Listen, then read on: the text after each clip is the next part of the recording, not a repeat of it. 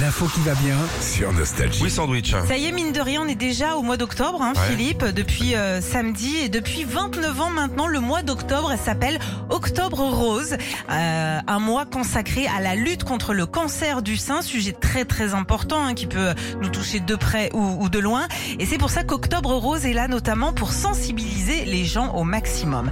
Alors Philippe, il y a plein plein de choses qui sont évidemment organisées comme tous les ans partout en France. Il y a notamment la Tour Eiffel qui pendant le mois d'octobre. Magnifique, c'est à voir si vous êtes euh, sur la région.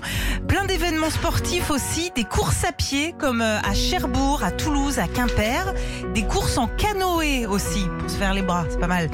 Beaucoup d'associations ont aussi euh, décidé de se lancer des défis comme l'association Cassiopeia qui s'est lancé le défi de faire 3000 km à vélo partout en France. Récolter de l'argent, pas ça. Exactement. Et puis aussi pour montrer bah, les bienfaits du sport pendant et après le traitement de la maladie. Mmh. Et puis dernière chose aussi, je sais que ça va t'intéresser, plusieurs villes en France se sont lancées le défi de faire des collectes de soutien-gorge euh, On pour va y aller créer- avec Régis, on va y Bah aller. oui. hein. J'ai rien prévu cet après-midi. En plus, il a un coffre qui est vachement plus grand que le mien. hein. Ah oui, Eh ben. Ouais. Très bien, vous allez pouvoir collecter des soutiens-gorge, les gars, en faire des banderoles.